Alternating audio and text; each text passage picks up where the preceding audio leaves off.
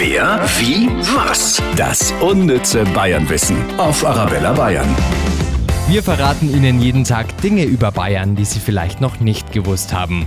Die Osterfeiertage sind rum und hoffentlich war der Osterhase ganz fleißig. Das war er auf jeden Fall vor drei Jahren in Lauingen an der Donau in Schwaben. Damals stand auf dem Marktplatz das mit 280 Quadratmetern weltweit größte Osternest und drin lagen über 50.000 Kunststoffeier. Und es kommt noch besser dazu, fünf Rieseneier mit jeweils einer Größe von über zwei Metern. Wahnsinn, das musste bestimmt gleich vernascht werden. So ein Riesenei passt ja auch durch gar keine Tür.